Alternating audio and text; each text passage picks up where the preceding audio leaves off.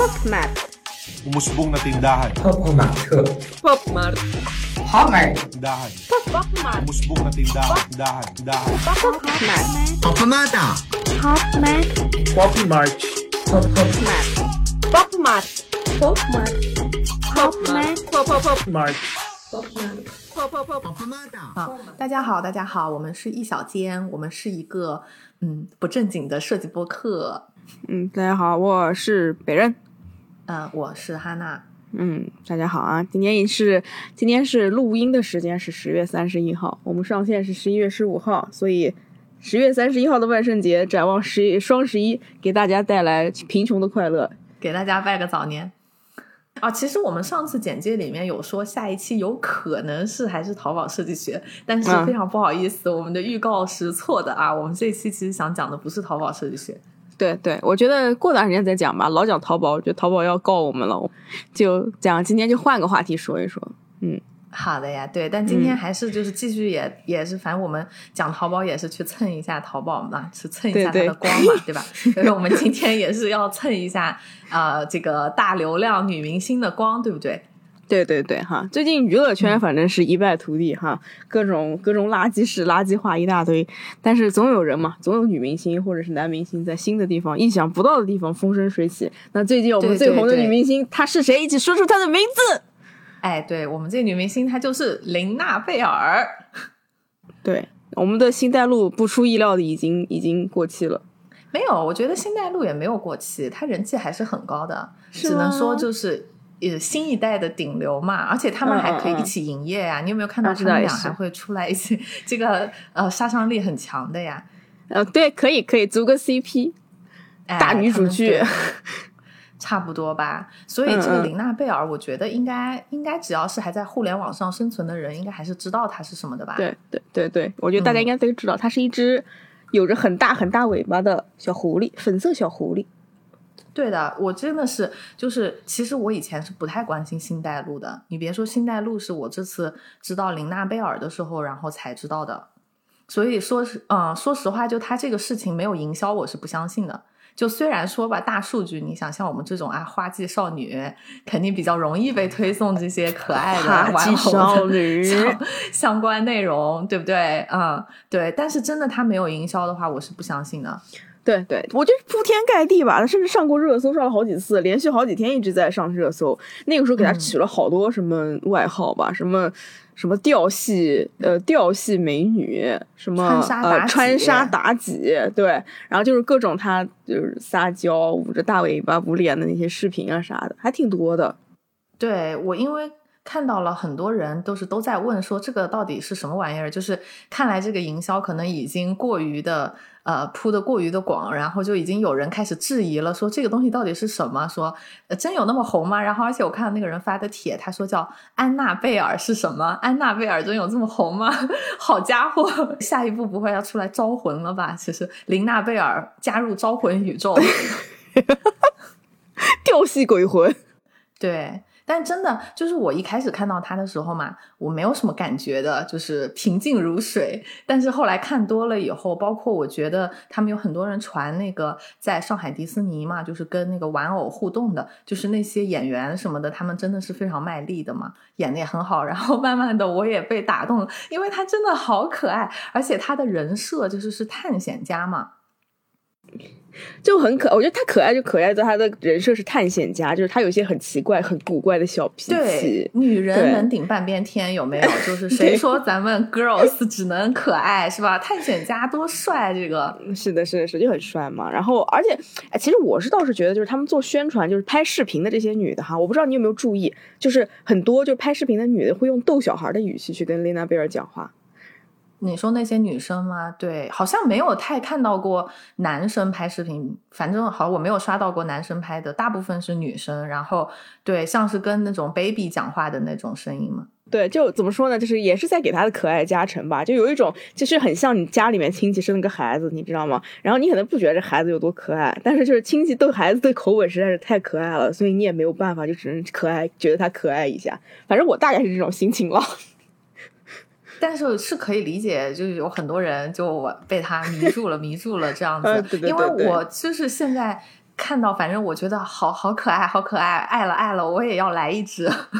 然后他现在不是什么假货呀什么的满天飞，黄牛什么的炒价格很难买嘛。但是我们这个毕竟现在暂时住在美国这边嘛，然后其实我十二月份就是准备要去那个佛罗里达的迪士尼的。所以我看到这个以后，我说爱了，这怎么能不搞一只呢？然后我就去查了一下，结果你知道吗？好家伙，这里根本就没有的卖的。啊，是吗？而且是因为啊 IP 还没有出来吗？还是什么意思哎，不是，我开一开始也以为是这样，因为琳娜贝尔是今年新出的嘛，而且她的人设是说她是在上海迪士尼是率先推出的，就是全球其他的迪士尼乐园确实是还没有的。我开始以为是这个原因，但是就是美国这边迪士尼连那个呃星黛露啊，还有之前的什么达菲啊、Shelly May 啊都是没有的，全都是没有。你回忆一下，你之前去的时候从来没有真的好像是真的没有。我那时候去洛杉矶的迪士尼去了好多次呢。嗯。哎，这么一说真的是耶，对就我以前完全都不知道星黛露是什么。就是的呀，我也是以前去了迪士尼，也没有见到过星黛露，所以一开始我连星黛露是个什么物种都不知道。我是看到网上有很多人在喊说星黛露好可爱，然后我不不主动的去点开来去了解的话，我以前一直以为星黛露是一只猫。第一次知道星黛露是我当时我一个国内的朋友，我就是我记他给我寄了去年的生日礼物，然后提前寄给我了今年的生日礼物，就是一个整周岁的一个礼物。然后完了以后，他就在那个包裹里面就给了我一个很大的一个一个连体的披风和衣服，你知道吗？啊就是然后那个上面就有两个超大的耳朵，然后是紫色的那个。啊我当时想了好久，我都不知道这是什么。然后当时是当场有别的朋友在，他就指出来那是那是星黛露，我还问他星黛露是什么。我一直以为星黛露是一个，我一直以为星黛露这个名字是一个是一个“一带一路”那个那那一个系统里面的其他的专业术语。我说句实话真的是这样子的。我一直以为是比如说是星黛露什么让明星要啊效应去带领什么那个，我之前真的是这么觉得的。但人家的路是那个露水的露，也不是那个一条路的路。对，但是因为以前不怎么看，就是看嘛，就就不怎么看，但是就是听到这个名字，别人说的好像很顺嘛，然后我也没去细究它到底是什么东西，所以为什么在美国这边没有嘛？这个事情，你别说，我就是去 research 了一番，非常认真的去调研了一番，然后它是怎么一回事呢？就是琳娜贝尔的话，如果说现在听我们节目的还有百分之一的远离互联网的人士 不知道它是什么，它就是迪士尼它现在新推出的，然后达菲家族的一个新成员。那这个达菲家族它是什么来头呢？它其实是一个熊嘛，就是达菲嗯，这个角色。对对，我觉得很可嗯爱，我看过达菲，可爱可爱，对。但是你有看过他动画片吗？嗯，没有没有没有，对啊，因为它根本就没有动画片，就是它不像什么米老鼠、唐老鸭或者维尼之类的。以前迪士尼，包括现在它在还在进行的那些公主系列，就是它的角色是有一个故事、有一个动画或者电影来支撑的。就是这个达菲的话，它是莫名其妙的出现的，而且它最开始出现的时候，其实还是在美国。虽然现在美国已经见不着他了，但他最开始登场的时候是在美国的，应该是奥兰多的那个迪士尼乐园。呃，他当时的名字叫做 Disney Bear，就是迪士尼熊。相当嗯于就是他完全没有名字，就是它在某一年圣诞的时候就莫名其妙的推出了一个这个商品。嗯嗯嗯，那么当时的话，就是也没有人买账嘛。但是，但是这个东西它同时在那个日本迪士尼，就是东京的那个乐园里面也开始卖，它就很意外的在日本爆红了。我也觉得挺奇怪的，就是日本已经有那么多可爱的熊物种的东西，什么青松熊啊之类的，就是为什么他们还对一个就是看着也比较像一个传统的泰迪熊吧，就这样一个形象会这么痴迷？但总之，它在日本特别火了以后，然后迪士尼还是非常上道的，他们就立刻给他编了一个故事。然后并且就是做成了那种舞台剧嘛，在那个东京迪士尼乐园里面演出。那它里面就是讲这个达菲，而且给它起了名字了。这个它是哪里来的呢？是 Mickey 他要出去远航，Mickey 以前不是当过水手嘛？然后他要去远航的那个时候，啊、他女朋友 怕他太孤单，所以给他缝了一个小熊去陪他。嗯嗯，然后并且给起了一哦个名字，对，就给他赋予了一些更丰富的人设，就不会说只是就莫名其妙的一个熊。但是呢，他也就是给他做到这一步就完了，就是没有说去推出一个系列的动画呀，或者说电影啊，或者至少说绘本之类的这些都没有。嗯，他就是一个剧目会在那个乐园里面去表演嘛，但是就是还是扛不住，就是在日本就是欢迎爆了。受欢迎爆了以后，他就马上开始推出了更多的成员。就是首先，呃，迪士尼里的人都是成双成对的嘛，那么他也要给他一个呃一个小女熊一个 CP，对对对，就推出了一个啊、呃女性的这个角色，然后叫那个雪莉梅嘛，啊，雪莉梅我也听说过，雪莉梅嗯你听说过吧？然后再后来就是说它的呃剧情是这样子的，就相当于这个达菲，呃，他的人设啊，他的人设性格叫做有些害羞啊，但是他接下来的七六七个角色的设定都是他在外面旅游的时候交的朋友。这个跟他这个有些害羞是不是有点矛盾呀？他这个简直就是有社交牛逼症啊！他后来交的那个下一个朋友应该就是意大利的一只猫，然后叫杰拉托尼。哦，这个没听说过。我觉得杰拉托尼和英菲尼迪应该是一对好朋友。couple，然后后面还交了一个夏威夷的龟龟，然后星黛露的话就是说，因为他在那个东京迪士尼实在太受欢迎了嘛，这个系列，那也是为了感谢可能像日本人民这么喜欢他们，所以就推出了一个东京迪士尼的专属的角色，就是星黛露，它就是相当于是嗯，在东京迪士尼先先出现。然后其他的迪士尼是要晚一点才有。其实当时迪士尼呢，他们也是有尝试过要把达菲家族带回去的，但是结果他们把达菲的这个系列的舞台剧和这个人物表演还有周边产品带回去之后，还是非常不受欢迎。就美国人他根本就不吃这一套。然后当时就是呃，美国人的理由的话呢，就是说他。没有一个故事嘛，就觉得这熊是哪里来的，什么玩意儿，就是对他们来说是这种概念的。对啊对对，而且我觉得亚文化里面对于可爱的这种推崇是别的国家没有的嘛，因为亚文化对于可爱可以说一种是一种大众审美，但是其实，在欧美，日本，在对，在日本就是在日本是一种大众审美，但是其实，在欧美是一种亚文化，是一种小众审美，小众圈子里面喜欢的东西。对对对，你让他们一下子 get 到这个星黛露的可爱，我觉得还稍微有点难度的，嗯就是你想靠可爱这一点，在那个欧美大杀四方，就是不太可能。不太现实。嗯嗯，对，总之呢，那个迪士尼它后来就是发现哈，就是这个在亚洲还是很受欢迎的，毕竟这个卡哇伊这个文化是有在的嘛，所以他们后来又在香港迪士尼推出了一个人物，就是那个狗狗叫可奇安，嗯，然后现在就是在上海迪士尼嘛，推出了那个琳娜贝尔的这种。那琳娜贝尔，所以说琳娜贝尔是上海上海人吗？他的设定里面是写了《上海探险家》这个东西吗？倒倒也不是，就是他他只是说先在这个乐园里面推出，然后其他的乐园的话就是要稍稍可能要等到明年的时候才会去出。它主要可能也就是为了体现这是你这个地方比较特别吧，就让你跟这个角色的一个纽带会更加的深一点，感情会更加的深一点，这样子，嗯。所以你有没有发现，就是迪士尼它一开始还是尝试给这个达菲去做一个剧情的，去把可能想要把它打造成一个系列什么的，但是后来他可能就发现，哎，这好像没什么必要，我花这么大的成本，我其实只要给他一个人设就可以了。是的，是的，是的，就是觉得成功，其实人都是这样子的嘛，觉得成功简单了，那我肯定多余的事情就不愿意做了。原本之前对米奇老鼠的那些那些丰富多彩的故事，他们一开始的发家史，他们全都不需要了，挣钱就行。哎，对对对，就这个就和我们以前的那种 IP 的打造就很不一样嘛。就以前的 IP 打造的话，它只是这个作品它成功了，然后去贩卖周边产品，它只是一个顺水推舟的行为，它并不是它主要的一个目的。但嗯其实现在有很多的这种呃人物啊、形象啊，它就是靠一个设定，然后它直接就是来出产品来圈钱这样子的。嗯嗯，你知嗯道那个全球最赚钱的 IP 到今天为止历史上累计是哪一个吗？你你叫你要问我，我第一个想到的只能是哈利波特，我谁都想不到想不到哈。利波特，对，哈利波特它可能就是顶多能排到前十，那还是不太行的。嗯，因为可能它也比较新。其实其实我第二反应竟然是《暮光之城》，对不起，这个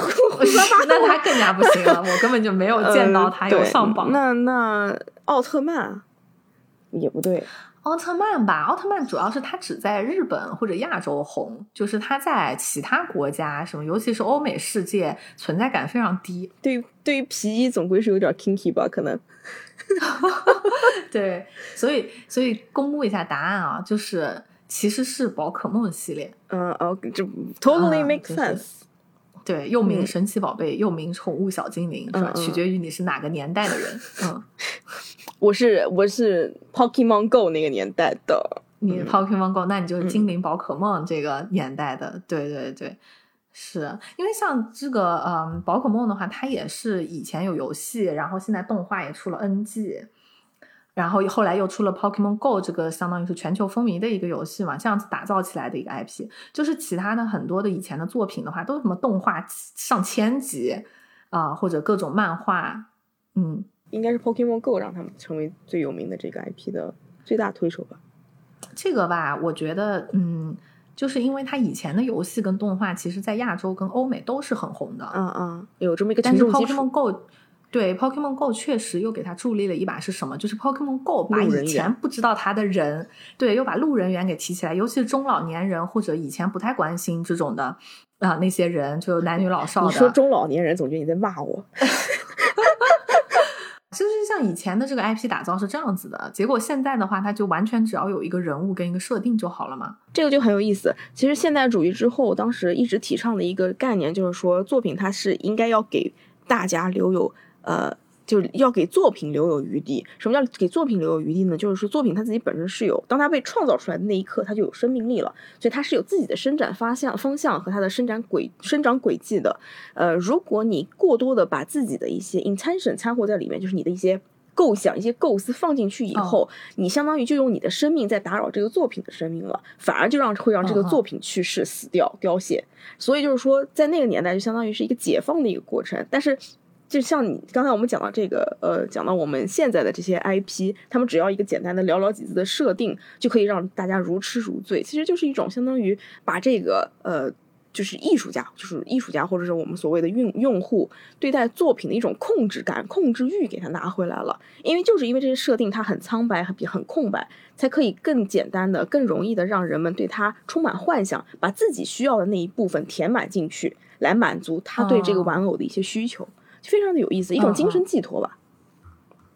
对你这么说，我觉得挺有道理的，就相当于他留的想象的空间更大了。嗯，对，它不像那种几百集的动画里面，就是这个人他的成长轨迹，这个人物，嗯嗯，然后他的一些行为，他发生的故事都是确定的。他只有人设的话，相当于你更有想象空间，可以把自己想要的一些东西加到这个嗯人物的设定里面去对对嘛。对，就你看似好像这个人物是是有一个特定的设定的，但实际上每个人眼中的这个设定理解是不一样的。就琳娜贝尔在每个人眼中可能是不一样的琳娜贝尔。一千个琳娜贝尔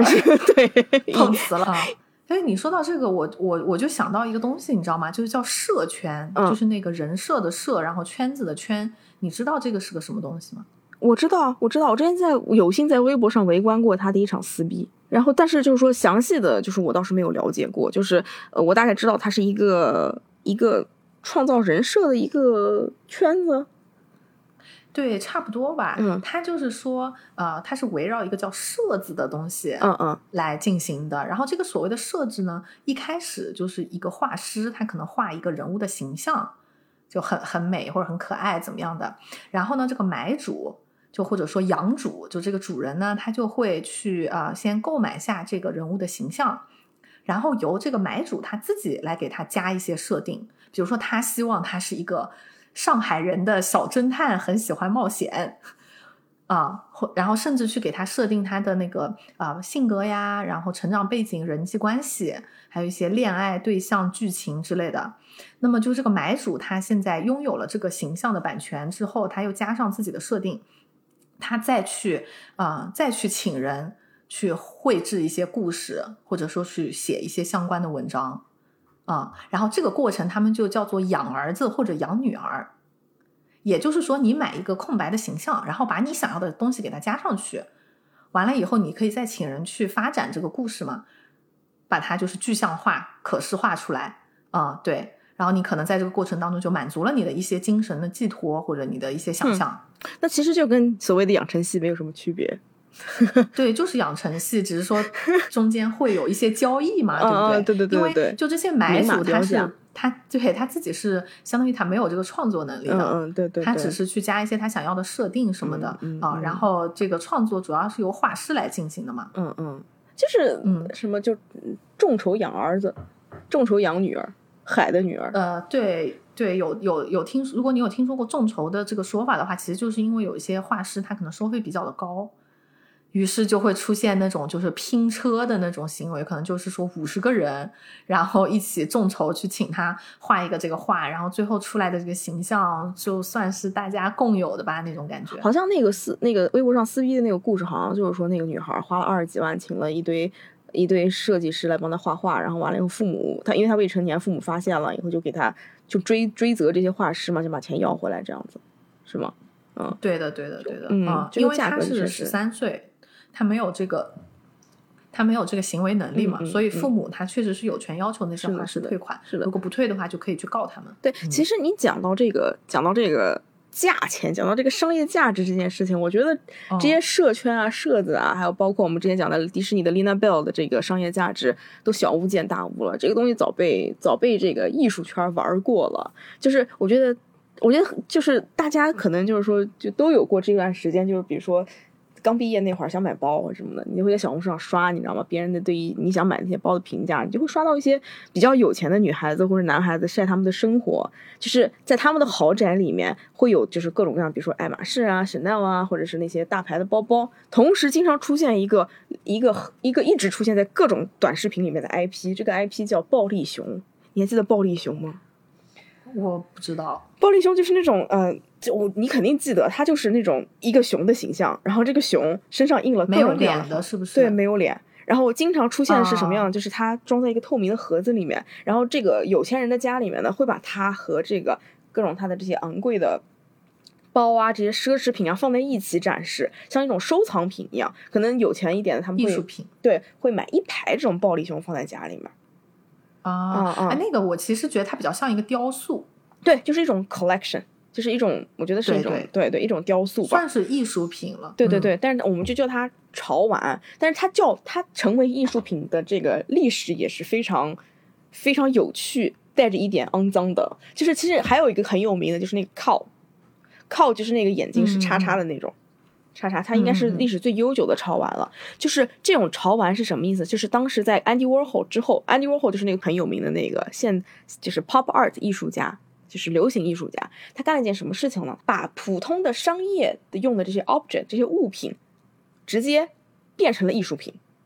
包装成的艺术品。其实这个是是一个现在你如果想这个思维和这个思路，你肯定觉得它骗钱，你知道吗？但是当时真的好像是一种非常具有冲击力的一种一种想法。没有啊，我觉得现在这个思路，我觉得非常的合理啊。你不觉得现实生活应该中有很多也是是吗东西都是这样子的套路吗？大家早就已经习惯了呢。呃，是的，是的，你懂的，就是你就大家都说 you're buying the design，但实际上就是你你也不知道你在买什么东西啦。然后那个嗯嗯在他之后呢，就是这个 Michael Law，Michael Law 是一个非常有名的，就是所谓的潮玩之父。这个人呢，就把 pop art 所拥有的一些非常有趣的、非常灵活、非常有活力的一些元素，运用在了真实的雕塑上面，然后把它变成普通民众可以买到的物品。虽然价格昂贵，但是你买到了，就代表你拥有了一件艺术品。他把这个概念印深深的印印刻在了这些我们普通的这些大众的脑海里面，然后就促成了这个商业帝国，一个商业和这个艺术品的对接的对接口。它这些就是我们现在能看到的潮玩的前身，就是很有意思的一个概念吧。我觉得像呃，就是比起这个潮玩这个概念哈，Lina Bell 和迪士尼玩的这一套，可以说是已经算是野心非常的小了。就是只是化整为零而已，只是赚大普罗大众把它变得更便宜，赚普罗大众的钱了，还没有想想着把这个事儿和逼格连上关系。嗯，我觉得因为雷娜贝尔他们这个是一个比较平民商业化的东西吧，嗯，像你刚才说那个更加接近于一个艺术品的包装，就是它未必要是一个这种玩偶形状的，或者说是一个玩具熊形状的东西，它也完全适用于就是一幅画或者一些其他的什么艺术装置之类的，它其实都是可以采用这样子的套路的嘛。所以其实就是这个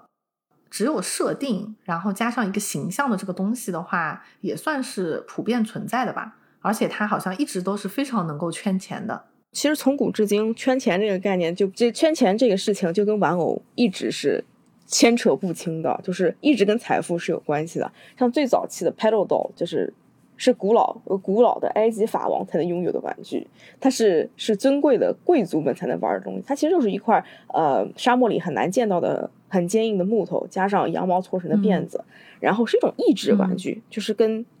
相当于可以扭一扭、动一动，就相当于帮小孩子发育的。可以动对对对。然后后来呢，就是说，呃，在进入了。罗马帝国以后，我们开始有这种平等的概念了，对吧？有民主的概念了。那他们这些呃，就是人民的这个财富值啊，它就蹭蹭往上涨，就导致平民家里面也会出现一种非常普常见的娃娃，叫 ragdoll 破布娃娃，就是用嗯零碎的那些大人的零碎的边角料做出来的一个一个娃娃的一个形象。然后嗯其实、这就很像现在的那个 Jelly Cat 的那个概念，就是摸起来特别舒服的那种。对，好像是就是主要是用来给陪小孩子玩和睡觉用的。就是一种、哦一种依赖啊，一种精神寄托，对对放松。对，其实其实 Annabelle 本身，你还记得 Annabelle 吧？不是 Nina Bell，Annabelle。啊，知道知道，那个很恐怖的小孩儿。对对对，那个很恐怖的恐怖的小孩儿那个那个故事嘛，对吧？其实 Annabelle 是是一个真实的故事，它是真真实存在的一个呃一个诅咒娃娃，在一个很有名的意大利富商家庭里面流传了很久的一个古老的传说，就是讲它是个诅咒的娃娃。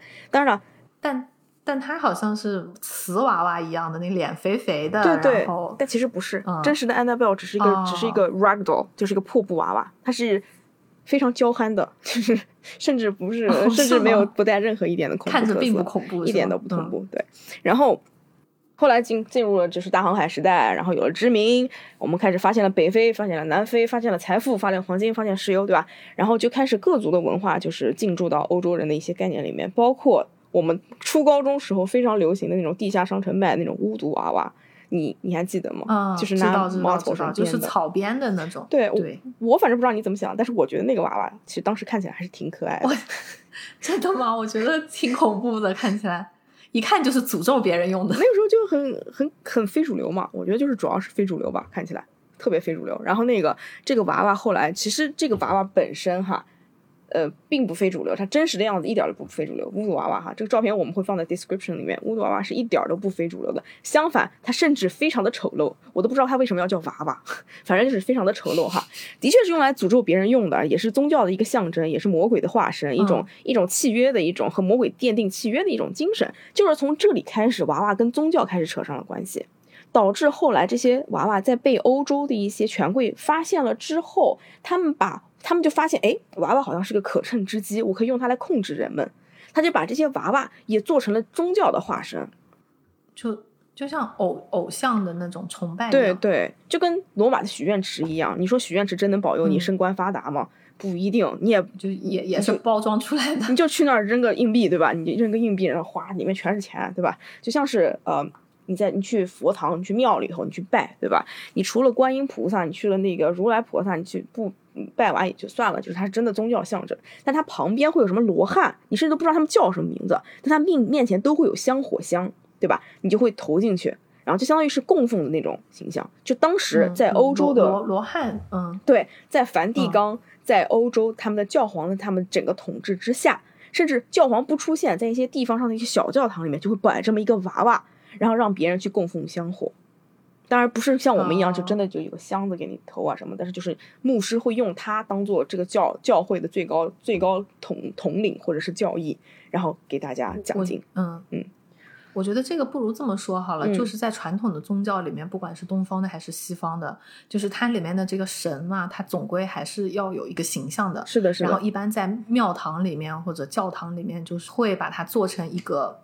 泥塑的这个塑像嘛。对，是的，啊，是的，就是。你就是人们，你需要有一个具体的这么一个形象跟这么一个物品，你不能说就凭空非常抽象的去跟人讲什么精神的力量或者怎么样，对对你就需要告诉他说这是有一个神之类的，这样就比较便于理解嘛。所以其实就是导致那个时候的娃娃，就是欧洲的泥娃娃，它是有非常精致的脸蛋，但是四肢都是非常非常的简陋的，因为它是包裹在比如长袍啊或者衣物之下的。所以就是说，当时的那个娃娃的话，它有时候会被增加一些这种精神寄托的含义嘛。那当时如果说是平常人家里面的娃娃的话，所以平常家里面的娃娃就是我们就是还是罗马帝国那个时候传下来的 ragdoll，就是破布娃娃。就他们更多的是一种孩子的幼年时代的一种对于自己缺失的关爱或者安全感的一种寄托。其实很多小孩喜欢幻想童年的玩伴，或者是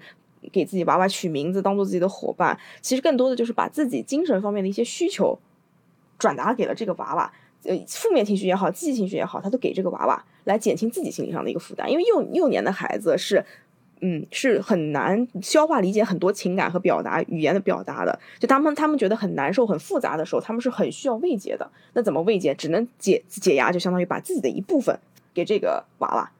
是这种样这种方面的寄托。对，就是这个方法的话，应该是一直流传到现在。其实大家都是一样的，大家小时候肯定会有一两个比较喜欢的娃娃，而且这些娃娃一般都是人形的，分身就是作为你的一个寄托什么的。对，好像大部分都是人形的。然后就是像现在的那个 BJD 娃娃，感觉就是这个分支下面的一种现代的表现嘛。像他的脸，就是真的是超级精致，做的非常的真实的啊。特别特别的漂亮，然后就很养成系嘛，你可以给他改脸，然后可以给他换衣服，可以给他做造型等等的，就是以真人然后去作为一种这种寄托的娃娃的话，反正是历史悠久嘛。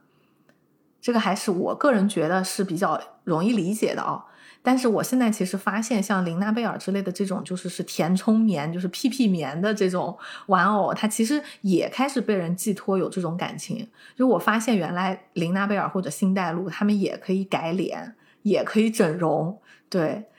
这个还是很很厉害的。给他化妆啊什么的，对对对，换衣服，就是养玩偶的心理，它可能就很像这种养孩子吧。所以就是现在这个养玩偶的心理，感觉其实跟养宠物或者养孩子，对对是的，没错，像的。我们我们就主要是要把自己的一些需求赋予给这些玩偶嘛。但是这种赋予的这种意义，其实不光存在于玩偶里面，其实包括现在呃，在讲到玩偶的时候，其实我们总会讲到它的意义。那其实这个东西早就存在于各种各样的设计里面了，就像是吉祥物赋予意义这件事情，对于娃娃来说，好像一直是非常重要的。就不光是我们人本身对于呃娃娃要赋予一定我们的一些意识支配，其实包括一些呃好像一些赛事、一些事情、一些重大的一些活动，甚至是一些地理位置、一些传统，都需要寄托给一个娃娃来让它充满活力。其实就是讲到这个娃娃的话，就我觉得我们第一个联想到的应该就是吉祥物了吧。而且我觉得吉祥物还有一个的话，就是现在的像琳娜贝尔之类的这种 IP 的设计，就我们前面也说了，它已经是只有一个人设和设定，它并没有故事了。这个跟吉祥物就非常类似了。就是可以说，他们都在吉祥物化，因为吉祥物其实你刚才说会被赋予很多的概念跟意义。就在我看来，吉祥物它其实是很肤浅的一个东西，就它的设定通常就是非常简单的。如果它是一个赛事，甚至我现在问，就是像北京奥运会的那个吉祥物，就是北京欢迎你嘛，就那五个福娃，就他们的性格是什么，然后他们的设定，其实我们大家都说不清楚，他。更多的它只停留在纸面，就是是一个视觉的形象而已。是的，而且怎么说呢？我觉得这个东西，就是吉祥物也有红的和糊的呗。就是我觉得北京北京欢迎你那个北北京京欢欢迎迎你你宁宁，最后那个是你你还是宁宁？他们就他们就很糊，宁宁哈，宁宁宁宁，我不知道为什么你你就是我我解释不出来，是因为它可爱的不够吗？对这个吉祥物吧，哎呀，就像我刚才说的，我觉得它其实是非常肤浅的。对，就这个吉祥物吧，就是可能很多人都觉得它应该要可爱，是因为大家都受到了这个日本的文化的影响嘛？可能有很多人以为这个吉祥物是日本起源的吧，其实还真不是。当然，我如果说现在用一个比较耍赖的讲法的话，我就会告诉你，吉祥物是中国起源的。为什么呢？因为龙凤麒麟。之类的这些东西，它们也都是吉祥物，就这些图腾类的东西，它其实是吉祥物。因为你看“吉祥物”这个中文的翻译的这个词嘛，我肤浅了。对啊，它是吉祥物嘛。嗯嗯嗯。你看，你对你你对吉祥物的理解，就是在于你觉得它是代表一个体育赛事之类的。但是像很久以前，它可能代表是一个家族。而且你看，吉祥物它本身就是说是一个祥瑞的这么一个征兆，就是是讨个吉利。嗯，对，所以像什么龙啊、凤啊、麒麟啊这些，就是啊吉禽瑞兽，它们其实是最早的吉祥物了，你可以这么说。然后，并且人们也是赋予这个东西一种象征的意义，然后去满足人们的一些心理需求，或者说心理的一些渴望吧。其实就跟我们前面说的对于玩偶的那个想象是有点类似的，只是说像玩偶的话，可能你就是小孩儿的那种一对一的这种想法，但这个它可能承载着一个家族。或者说一个大的事件的一些美好的想象，这样子对不对？因为吉祥物它的本意就是说象征着平安，啊、吉祥的一些动物或者图腾嘛，象形的一些图嘛，对吧？像现在大型赛事什么的，就最早它有这个吉祥物的话，它其实也不是说为了一个商业运作，它是为了就是说觉得祈求这个事情能够平安，这个比赛能够胜利之类的。当然，当然我这个说法比较赖皮啦，就是你拿这个两千几千年前的这个中国的图腾，如果来说的话，它跟现代的这个吉祥物，嗯的这个含义多少还是有差别的。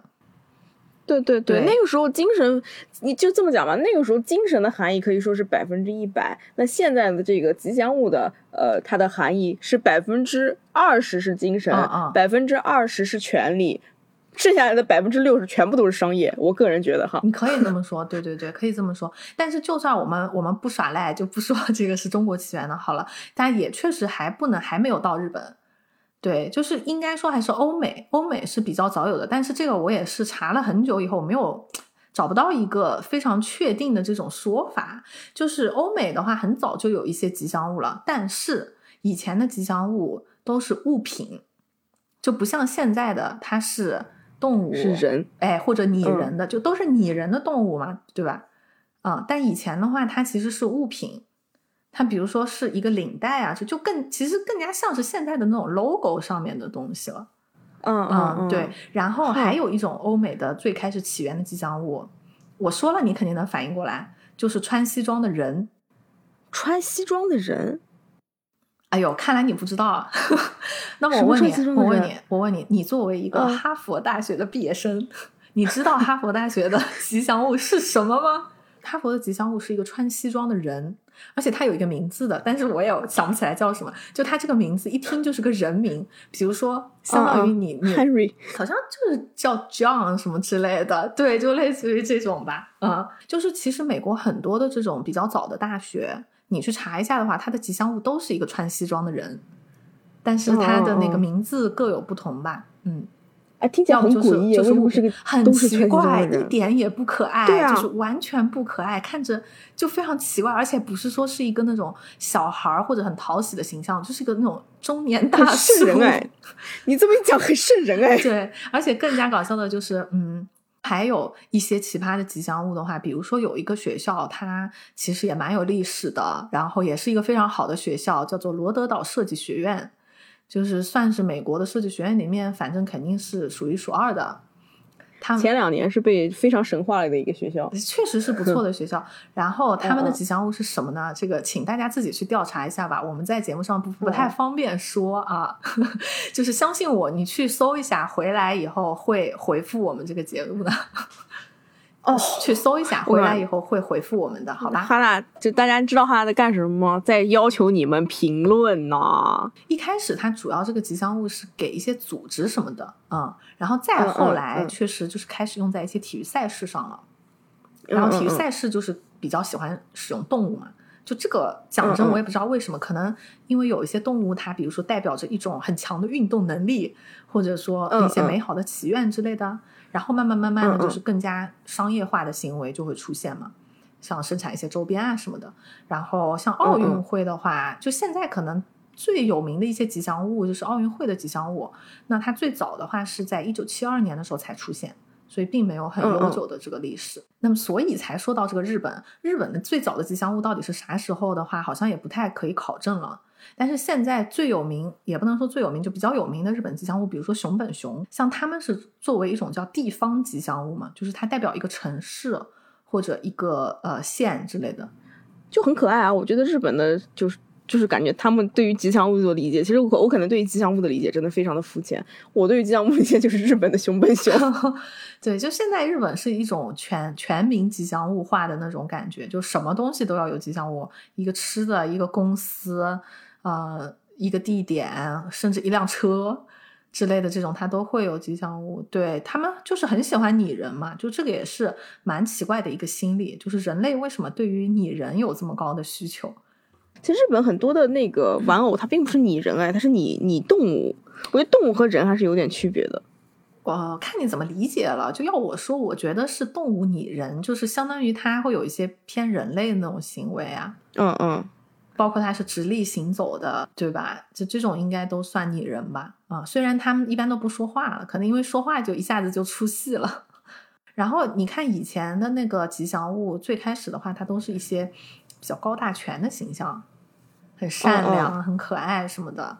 然后 对到了这个熊本熊这一代的话，它可能就是个性会更加的呃鲜明一点。就比如他会是一个搞笑的、或者冒失的这种性格，或者傲娇的、病娇的、白切黑之类的，就这种设定就更加丰富了嘛。你像熊本熊，他以前他就是一个比较有代表性的，就是那种有点傻憨憨的，然后对对对行为很冒冒里冒失的那种。然后你想，像那个熊本熊，他之前曾经有一个活动叫做帮他寻找丢失的腮红，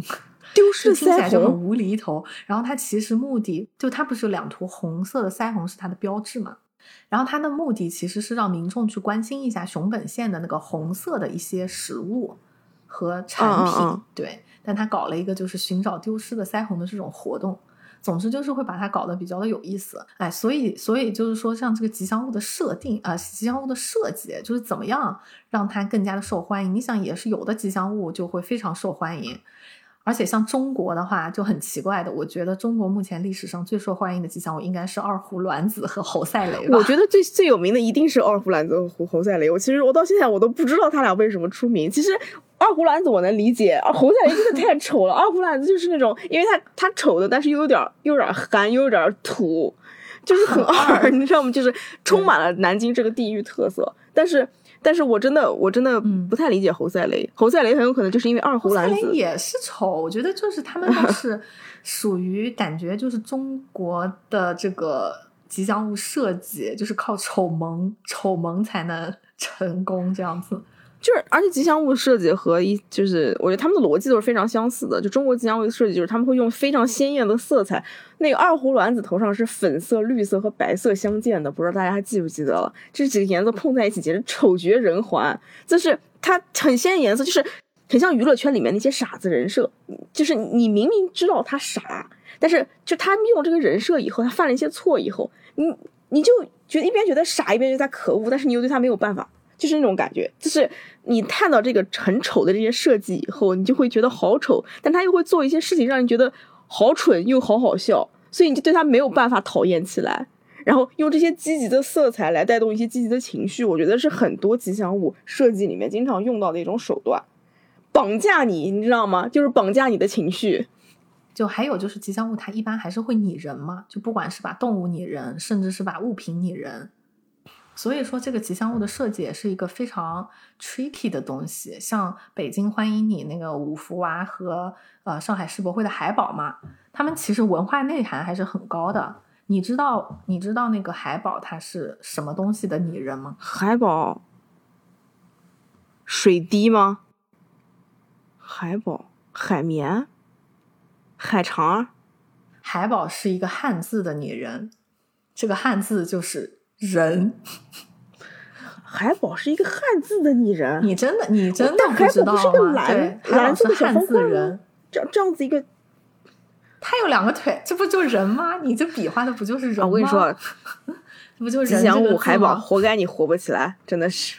真的好无聊，好无聊。你说真的是人？对，我记得他有两条腿，然后是一个蓝色的，然后一个刘海儿这样子的，嗯，我绝了，可以，嗯牛逼。对的，对的。所以就是他们的文化内涵虽然说非常的高啦，但是却没有二胡卵子跟侯赛雷 那样子，嗯，风靡。对对对，对啊，那我其实吉祥物里面我最喜欢的是懒蛋蛋，那好像吉懒蛋也不能算是吉祥物吧，它只能算是扭蛋文化里面的一个小 IP，一个小的动漫 IP 而已。嗯，迷你 IP，它它其实更加算是一个是的是的是的 IP 吧。对，对对，但它也有一些小的动画啊，什么一些小的背景故事做支撑吧，就是大概你的性格啊什么的还是比较明显的，你能感觉出来它动态是什么样子的，这样子的。这就是我们前面说的，它这个 IP 的设计越来越吉祥物化嘛。嗯，而且我觉得像懒蛋蛋的这种东西的话，就是它这个 IP 设计出来是干什么的？我甚至可以说，它一开始设计出来，它就是为了做盲盒的。盲盒真的就是好深的一个故事了。因为你知道，呃，盲盒最开始的时候，就说日本的那种盲盒吧，虽然我不是很确定，就是中国的这种盲盒文化是不是日本传来的啊？因为我们以前。呃，小小的时候，什么在校门口五毛钱抽一次的那种小盒子，不也是盲盒的一种吗？或者说是，或者说是那种《水浒传》的一百零八将的那个卡，那个时候还能还还还有好几个，他们还有不同系统的卡，我记得就是那个时候真的好多人在收集那个玩意儿。然后化妆品就一到节假日的圣诞节的时候或者感恩节的时候，Sephora 会出那种会出那种 set，会出那种礼物盒，然后这个礼物盒是一、嗯一个大盒子，然后你抠开来以后会有不同的东西在里面。对对对，那就是倒计时日历，就是一般都是圣诞节的时候出的。然后他的意思是你一天抠一个，你不会一拿到就把它全抠了吧？我反正是全抠了的。你拿到就全抠了。我当时买过一个指甲油的盲盒，指甲油的那个呃圣诞节那个倒倒计时的那个那个挂历，反正就是他是按他是跟我说要每天抠一个，嗯但是我当天第一天就把所有的抠出来，因为我太想知道什么颜色了。就是我就是那种如果不买盲盒就一个都不会买，买了就会沉沉香的把它抱回家那种类型。我现在就这么这么觉着了。对，所以就是这种呃盲小的盲盒，然后打开来是玩偶的这种形式啊，就是要我说最早应该也还是日本，因为他们的这种动漫作品比较的多，可以搞的 IP 比较的多嘛，所以他们一一开始不是这样子，像懒蛋蛋这样就专门为了卖盲盒做的一个形象，他一开始也是比如说做一个哆啦 A 梦的盲盒呀，做一个星之卡比的盲盒呀，这样子是有一个嗯作品来作为依托的嘛。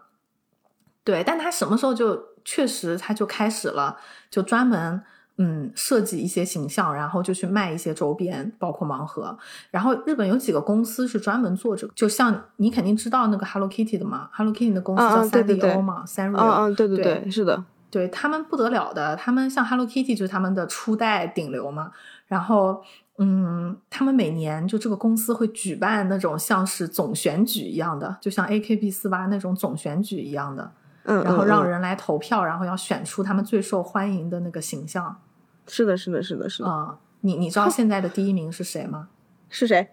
我猜一下，你让我猜一下，你猜是 Hello Kitty 吗？不是肯定不？是了，人家是初代顶流，不可能这么持久吧？到现在还是他，那这样这个公司也太失败了。他们肯定捧出新的顶流了。是那什么布基？是那个布丁狗吗？对对对，是的，是的，是的，是布丁狗是吗？答对了，答对了。它是。布丁狗跟那个肉桂，就是那个哦肉桂肉桂猫肉桂也是狗，肉桂是白色的嗯那个，嗯，对对对，就他们布丁好像狗很可爱啊。他们都很红，然后、嗯呃，每年第一第二名基本是他们，对，真嗯 C 嗯位这个状态。而且前段时间不是那个 Melody 也很红嘛，就是嗯嗯，一个猫猫一样的，也是他们这个公司做的 Melody，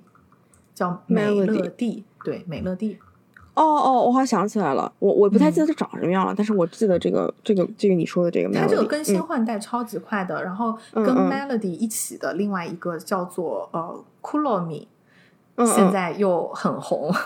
就是那个那个 Kuromi 是那个恶魔猫猫，就是黑色的，对对对，黑色的、粉色的、黑粉色的那个，嗯。对就是很神奇的。包括还有那个轻松熊的公司叫三 X 嘛，嗯嗯嗯，我当年是被三 X 圈的死死的，就是超级喜欢轻松熊，但是我我记得对我最喜欢的一个呃角色其实是三 X 公司的一个东西叫做兔猴，估计没有多少人知道这个事情。兔猴是啥呀？对，兔猴就是呃，它是一只喜欢扮成猴子的兔子。扮成猴子的兔子，对，真的很可爱，但是，嗯，但是就是我也不知道它的意义是什么，以及为什么作为一个女初中生，我会对它如此痴迷，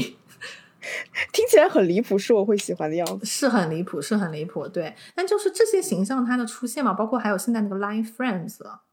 啊、然后也大大都推动了这个盲盒的发展。真正你要说的最有名的盲盒系统，难道不是 Pop Mart 吗？泡泡玛特。啊、泡泡玛特，对对对，但那个是这两年的，对，对，这两年就是你要说的盲盒，我觉得起这些都算都算是古老的呃盲盒的起源了，他们都还算是按规矩办事。我觉得泡泡玛特是正儿八经的，呃，你就是不讲武德，你知道吗？老乱钱打死老师傅不，讲往武德，你要高情商发言说他们办事比较灵活。因为办事比较灵活，哎，对，就是嗯比较的深入人心，你知道吗？比较会做事情。然后那个，其实嗯泡泡玛特，我觉得他应该就是从 Line Friends 那里获得了很大的注意和很大的灵感。Line Friends 一开始的时候就是那那个那个他们一一个一个家族嘛，一个一个一个小动物的家族，然后每个小动物有他们的性格，我觉得这些都还算是非常讲规矩的设定。。他们而且他们是作为那个表情包出道的，然后逐渐的发展出了自己的周边。你别说，我觉得他们这种表情包出道，好歹也算是一种出道，是属于比较有文化内涵的，比起只有一个设定。对对，你给他一点含义啊之类的嘛，对吧？然后我觉得，呃，泡泡玛特那个时候其实应该是受到了很大的、很很大的影响吧。就是，呃，之后 Line Friends 开始跟 BTS 合作，大家应该都知道这件事情，对不对？Line Friends，嗯，跟 BTS 合作，然后开始出 BTS 那些周边，他就很快把自己跟各种商业线捆绑在一起了，就做联，就相当于做了联名，所谓联名的这个概念，对对。对，Pop Mart Pop Mart 在有了 Molly 之后，其实他们的产能每年都在走走下坡路。虽然说他们真的有时候爆发式的红，就是红遍了整个亚洲，然后真的是惊天巨雷在这个盲盒的这个产业里面，但是实际上就是说他们并没有呃把这个产能维持住。他们在短短的两年之内就开始走下坡路。然后他们在受到 Line Friends 的启发之后，开始做各方面的联名。我不搜不知道，我一搜发现，他不仅跟跟那个。迪士尼做联名，他跟哈利波特做联名，他跟清宫皇帝系各种后宫系做联名，对，可以。他做的联行联名系列，我数了一下，到现在为止一共有八条，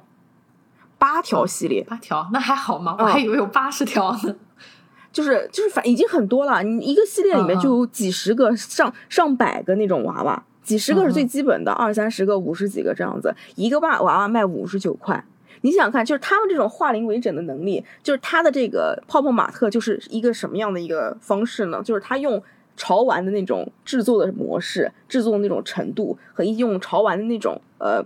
对大家对于艺就是这种艺术品的一种精细度吧，打磨他们的这个模型，同时他们的商业模式又走那种全渠道销售模式，让平民觉得我可以随随便便就买一个非常精美的东西、很可爱的东西回家。但是这个东西就是就像电子烟一样，你不可能只只吸一口，你你吸完电子烟以后，你会想吸呃详细真的烟。就你买这个盲盒，就是你买一个盲盒是五十九块，但你买了一个，你就会想买它全线的产品，你就会花出去远远不止这五十九块。对，你就想收集齐所有的。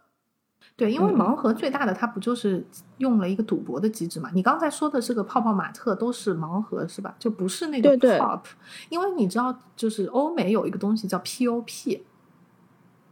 嗯，pop，它也是卖玩偶的，然后他也是有超级多联名，它的联名就肯定不止八条了，我觉得真是有八十条啊？是吗？但他不做盲盒，对，他都是明盒啊，就是你买啥就是啥，就是它跟什么嗯星战啊，然后迪士尼啊。嗯，哈利波特呀之类的这些全都有联名，都是这种大 IP。但是盲盒的话，就是为什么说它更加容易上瘾？它其实不就是一个赌博吗？啊，就是这种其实赌博机制真是随处不在啊。比如说啊，比如说，嗯，前面刚才讲过的小浣熊干脆面抽卡，然后包括宝可梦，你要买卡也是要抽卡的。然后还有日本的那些扭蛋跟食玩，其实都是一种抽奖游戏嘛，它只是没有那么露骨而已，披着一个比较可爱的玩偶的外衣。然后还有，你知道吗？我才我又想到的是，韩国的那些 偶像卖专辑的时候，它里面都会送一张小卡，它那个也是抽的。它比如说一个偶像团体里面有十一个人，你买这个专辑里就一张卡或者两张卡，这不也是一一种那个盲盒游戏嘛？其实，而且包括我觉得阴阳师吧，就像这种游戏，它在这个。嗯，就它也大大的推动了这个游戏抽卡流或者说是盲盒的一个发展吧。就现在其实可以听到，在嗯平时网络上面就有很多人就会去用那个 RSR、SSR 之类的这种语言，对对对对，这种赌博语言是的，是的。但是我倒是觉得泡泡玛特是一场非常恶意的对于女性审美的一场绞杀，它就是 target 女性女性市场。为什么说是女性呢？因为你看它的它的所有的玩偶是那种。色彩非常可爱的，以以一个非常可爱的小女孩形象出现，是大部分的玩偶，不可以说可以说不是说大部分吧，是所有泡泡玛特玩偶的。一个主要形象就是可爱小女孩，颜色也用的是比较朦胧、比较可爱、鲜艳的颜色。那就是说，当你讲到可爱、讲到鲜艳的这些色彩的时候，它就是 target 就是所谓的给女性制定的这么一个少女心的这么一个策略。虽然就是说我的确是没有被击中，但是很多女生、女孩子，特别是在这种呃，就是现在国内这个呃社会环境里面，对于女性年轻的这么一个期待。导致他们对这种幼态、幼龄化的这些产品，或者制造这种幼态、幼龄化氛围感的东西，是他们非常向往的一种一种东西。就导致就是说，在这种各方面熏陶、熏熏陶的这个氛围之下，从各个角度就是一起绞杀女性的这个这么一个商业市场，让女女孩子不得不去喜欢这个玩意儿。就是，就比如说他们一开始的时候，全渠道嘛，所谓的全渠道就是他们打广告，可以从各种网红、各种有钱啊、少女他们家里面的装饰开始。那这个少女只要抛出一整面墙，说啊，我拥有这个泡泡玛特这一整面的这个玩偶，我简直就在北京有套房，对吧？就是就就打出这么一个招牌出来，然后告诉大家，这个才是成功的年轻女性的象征。我相信有很多女性是真正的喜欢可爱的东西，喜欢这些可爱的小玩偶啊，或者一些形象，或者怎么样，我是完全相信的。但我相信有很大一部分的女孩子是因为看见了大家都在玩这一个。它是一种潮流，所以他好奇，他去了解了，从众的心理，对，了解嗯了。然后这个泡泡玛特在这个时候再插入，给他进行一番洗脑，就说你只要花五十九块钱就可以买到这么可爱的一个形象，大家都在玩，打造很多社交平台里面有很大影响力的这种形象，通过各种网红，通过各种。渠道的渗入，比方说，呃，网上的一些明星的带货，还有包括像他们做的一些小短片，一些就是东京那个时候很有名的那个小短片，它这个模式啊，就跟就跟娱乐公司创造明星是非常相似的。现在泡泡玛特，就是我之前呃，你我不知道你有没有看过当当时泡泡玛特在日本出道的时候的一一条宣传片，就是把日本建模了以后，建了一个所谓的莫兰迪色调的一个城市，嗯，然后把泡泡玛特的玩偶无限的放大，作为充气球一样，在这个城市里面各种漂浮，各种散出这种横幅啊、标语啊什么样子的，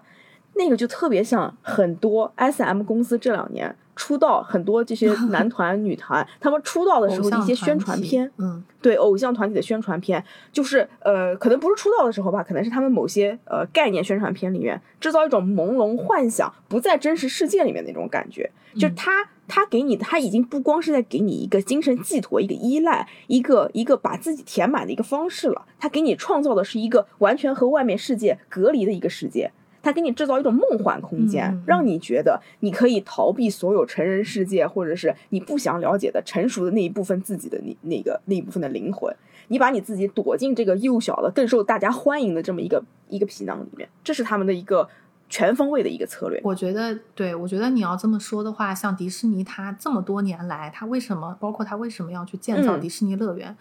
它无非就是要创造一个这种 Wonderland、Dreamland 对对对。这样子的概念，嗯。就是你到了这里以后，你就是可以。做那个小时候的你，你可以不用再去想那些成人世界的东西，而且你刚才说的，我觉得不如说是在打造偶像的时候，借用了这种嗯。打造玩偶的方式，对，感感觉应该反过来。对，我觉得你这么说，它真的是这样子的。我现在还记得，我当时初中追东方神起的时候，那个时候宣扬的是什么？宇宙拯救者，就是说这个世界是一个是一个废墟，你知道吗？然后这些人就相当于从，就是他们当时是有废墟崇拜的，有那种邪恶的那种，就想想想想要那种怎么说呢？有一种拯救世界的感觉，就是他想英雄英雄的形象，入嗯世者的姿态，对英雄入世者的姿态在参与，就是大家的这么一个呃崇拜偶像的一个方式。但是现在更多的是，就他们会更多他们的就是舞美啊、宣传啊、舞台设计、灯光设计都会更偏向于产品设计。产品设计是什么样子？我不知道你经常会不会看到那些网 Behance 上面那些产做产品设计人的 portfolio，就是会用很多 neon 的色彩，然后用那种很鲜艳的那种色彩搭配一些很圆润的模型，创造出那种就给这个产品创造出一个非常完美的一个形象，嗯一种童趣完美的一个形象。然后完了以后，然后现在很多的这些 MV 设计、舞舞舞美设计，还有包括场景设计，都趋向于做产品的那个方向，非常的虚拟，非常的梦幻，就很有很有意思的一个点。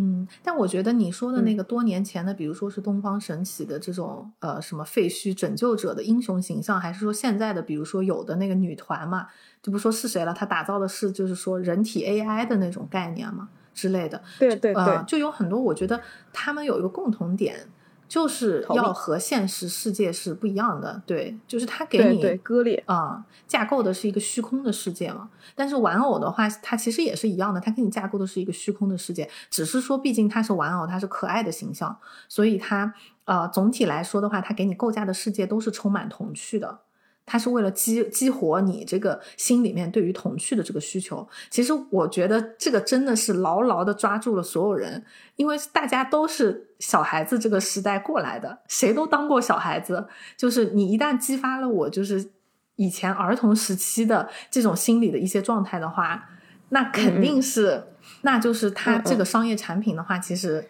哎，就是抓住了你的你的灵魂深处的那些不安全感吧？我觉得他是，嗯，其实，在心理学上面，就是说，所有人他心里都留存有一个儿童的这么一个状态的。是的，是的，是的。在但实际上，这么，我觉得在亚洲文化里面和欧美文化里面，对于儿童这个状态的态度是不一样的。就是我觉得在这一点上是非常非常明确的不一样的。亚洲对于儿童的状态，对于幼龄、对于年轻、对于青春美貌这一方面的追求，是他们永远，他们渴望，就我们渴望，亚洲人渴望自己永远在那个青春活力的那个那个自己里面，然后这个美的幼态的自己里面，对对幼态的美的推崇是可以说是淋漓尽致，就是说。就所有人都讲究年轻啊，各种各样，就是已经在我看来非常疯狂抗老，有一根皱纹都不行。对对，嗯。但是欧美人对于对于童年、对于童真、对于幼态的向往和他们的态度是完全不一样的。他们对他对于他们来讲，年轻、向往、幼态是一种回忆，是一种记忆，是他们是他们身体的一部分，但不是他自己。就所以，就为什么你可以看他们这些外国人他们的相册，他们家里面都会经常常备的居家良品一个东西，就他们现在依然会保有的是 family album。就他们对于 album 的需求，然后包括像他们的这些呃同学册，就是毕学大学毕业同学册、高中毕业同学册，他们都有一个很有意思、很有意思的态度，他们就会用非常丰富的色彩、非常可爱的包装去包装装饰这个相册。就对于他来说，这个相册是他年轻时候的记忆，它是一个物品了，已经把自己已经从自己身体里面剥离出去了。人是一直往前走的，这个记忆是在那里的，它是作为一个 object 成为我的一部分，但它并不是，不是说我永远要保持那么一个状态。嗯，就是说这个态度才导致了他们跟亚洲文化这个对于带可爱的这个最大的差别，就是他们不会觉得可爱是一个人的优点，也不会觉得年轻是一个人的优点。他只是觉得状态，只是一个特质，一个状态而已。嗯，就是所以说他们会觉得洛丽塔、恋童癖啊这些东西是他们一个小众文化。嗯啊，恋童癖不能叫小众文化啊，这个必须要纠正一下你。但是你刚才说的这个盲盒，我觉得还有一点就是有点像一个口红效应吧，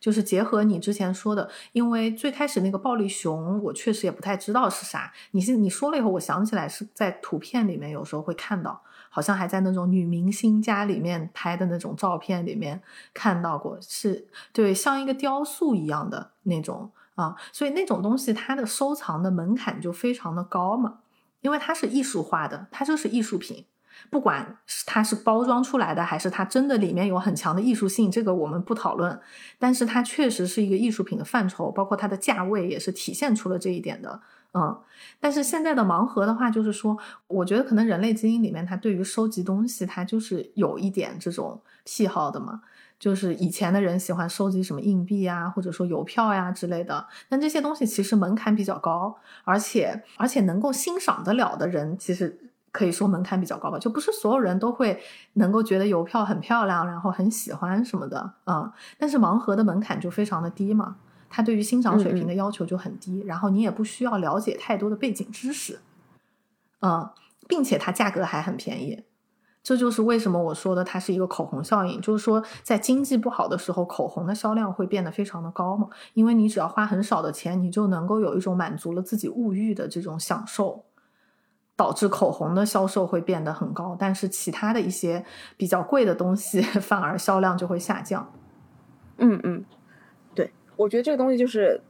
就是你现在讲的口红效应叠加这个狄德罗效应，就是我之前就是这狄德罗效应，就是所谓的你越得到你越不满足，就是像这个口红，就像你讲的，就是这个东西是你可以简单得到的东西嘛，对吧？你简单得到了以后，当你发现我可以简单得到了以后，你就会想要第二个，想要第三个。但是其实你比如说你可能只要那第一个就好了，但是你得到的越多，你越想要拥有所有的，然后你其实花出去的钱和你原本。打算投入去的资本，可以说是已经大大的超出了你的预期，就是你甚至自己都不觉得，你甚至觉得还很满足。对，所以盲盒它确实是怎么讲？就它的这个模式，这种抽奖的赌博的模式，那肯定我觉得也是人类基因里面的，然后历史也都非常的悠久。但是它现在把它跟这种可爱玩偶这个东西，哎，给它一叠加，搞得这一个像混血一样的这么一个产品，它这个杀伤力简直是难以估计。对啊，实际上现在的盲盒就是当年的潮玩，加上呃扭蛋的那种平民机制，再加上赌徒的老虎机心心理，就是把这个全部掺合在一起了，真的是杀伤力可以说叠加 buff 三，对不对？对 buff buff。所以说到不管是这个盲盒的里面的现在形象的这个设计，还是说像是一些吉祥物，包括现在那个迪士尼是吧，也自降身份开始干一些社圈的事情，制造一些设子。啊，就是他们的这个设计其实也蛮讲究的，就是说怎么样才能够真正的把握住现在的流行趋势和审美趋向，然后去打造一个爆款嘛。就迪士尼的那个琳娜贝尔，回到我们今天的标题里面说的，他其实在设计这个角色之前，他做了很长时间的调研，他给迪士尼乐园里的游客发传单，然后问的问题是：如果你想养一个宠物，就是不考虑现实条件啊。你想养一个宠物的话，你会想要养什么？然后他会给你很多选项，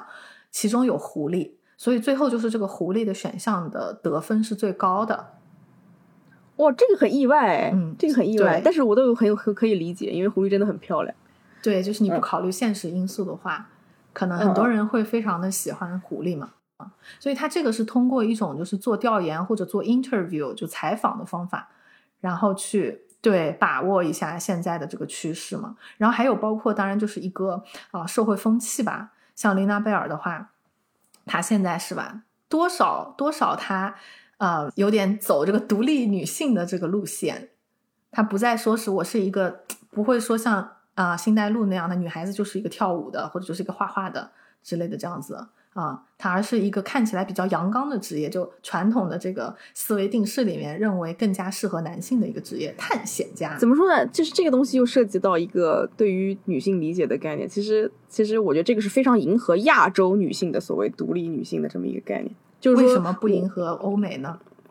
因为其实其实她的形象依然是一个可爱的女孩子的形象，她的可爱是可以被控制的，她的可爱只是小打小闹，你懂意思吗？你觉得皇上为什么喜欢嬛嬛呢？是因为嬛嬛知书达理，充满还很激漂亮傲险精神吗？是是因为她充满冒险精神，敢于直谏，然后充满了对于事物的新鲜里面不这不是的，是因为。她说的这些话，皇上都是可以控制她的，对不对？都是可以觉得就是说嗯这个女人是可控的，但是她又理解我，对吧？哦我觉得这个女的，嗯但是又顺从。嗯我觉得琳达贝尔多少带着有点亚洲男性看待女性的这个这个这个一个角度，不是说这只是我个人的理解，不是说我她不好或者怎么样，只是说就是她的这么一个产生是非常迎合亚洲市场和亚洲口味的。所以就是说，呃，确实是我觉得她在欧洲站不住脚的也是这个原因。就是这么讲吧，这么说啊，如果你是一个探险女探险家，你不会是一个粉红色的狐狸，那你该有的探险家的装备，你的小背心儿，你的他有，望远镜，你他有的小，背他有。我要为琳娜贝尔说一句话，他呃有这些东西。我觉得不如这么说吧，我觉得不如这么说吧，就是它相当于它的外形，虽然它的设定已经变得比较独立女性，但是它的外形还是比较符合一个男性凝视下的啊、或者说是对这种对女性比较可爱的一个形象。一个理解。对，大眼睛，然后粉红色，就是说，我们虽然有时候批评像是那个欧美的社会，它比较的伪善啊，像白左比较的伪善，对不对？那么咱们假如说现在抛下这个先不谈，比如说他现在在一个嗯嗯游戏里面，他要打造一嗯个、呃这种独立女性的这种人设的话，对他现在如果还把它做成一个那种身材很好、很漂亮的大胸妹，他就是会被骂。嗯 啊、他现在一般就会真的把它做成一个那种，就是嗯整体的形象不再那么的呃传统思维里面的那种美女的形象。嗯，对，当当然就是这个这个话题就是很难讲哪一个是对，哪一个是错，只是说是现在社会的一个新的风气或者潮流，它正在发生，只是一个事实而已。对，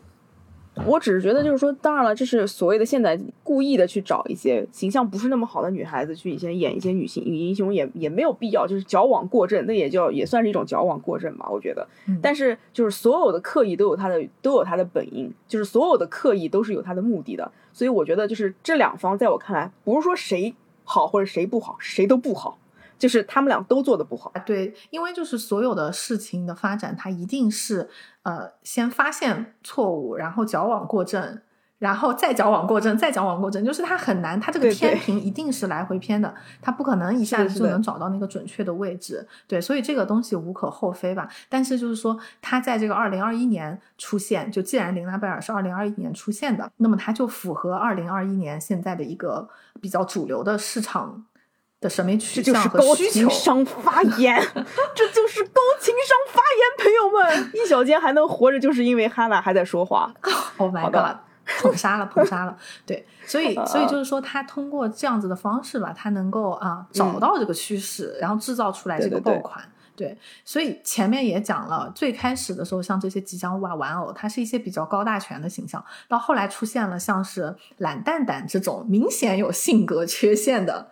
设定，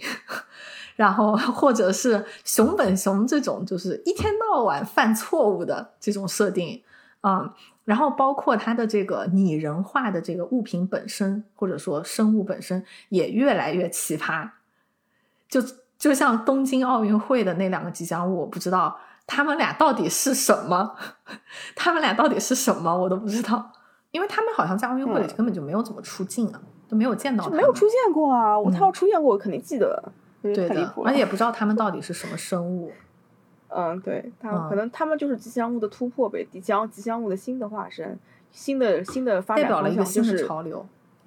异世界体、非生物体。对的，我觉得下一步嗯发展的这个趋势，因为实在已经嗯没有什么东西可以搞了。之前日本已经出现了一个吉祥物是人形吉祥物，就是他是一个人，就这个在日本吉祥物界是非常反常的嘛，因为认为通常是不能说话的，一定要是动物啊或者什么其他东西的拟人，所以我觉得接下来有可能会回归，就是像什么哈佛大学的那种 穿西装的人 对对的那种吉祥物的趋势有没有可能复古、复古起来？现在不是都很复古潮流吗？对。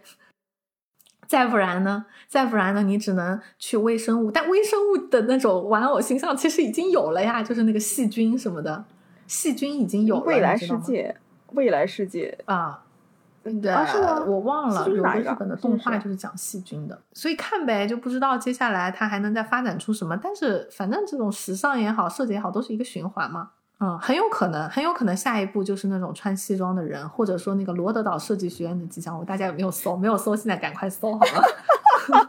大家一定要去搜那个哈。嗯然后嗯吉祥物很有可能，如果一定要讲未来感的话，这个未来感这个话题好像这两年是逃不开了，那可能就变成穿着银色反光西装的呵 未来复古战士，成为我们新一代的吉祥物。其实我们是不是可以这么说？就一个新推出的一个吉祥物的这个设计，它其实也是反映现在这个社会的一面镜子嘛。哎呀，我们这个深了啊，深了，深了。这个，因为前面不是讲了，就说琳娜贝尔她如何这样，如何那样抓住现在这个潮流风气、审美趋势来制造爆款嘛。然后吉祥物又是一个，嗯，寄托你的一些精神和一些愿望和你的一些心理状态的映射的这么一个东西啊。所以是不是可以说，如果哪一天出现了一个这种什么穿着银色西装的大叔中年吉祥物，那那个时候的社会肯定是非常的有意思。那个时候社会一定非常的困惑，是充满了困惑的氛围。嗯，对，是吧？也太好笑了。好的，好的，那今天就聊到这里，我们今天这一期是琳娜贝尔和泡泡玛特的狂赌之渊。嗯，好的，双十一结束了，祝大家钱包里有钱，支付宝里有钱，过个好年。丹雅，好的，好的，那再见拜拜。拜拜。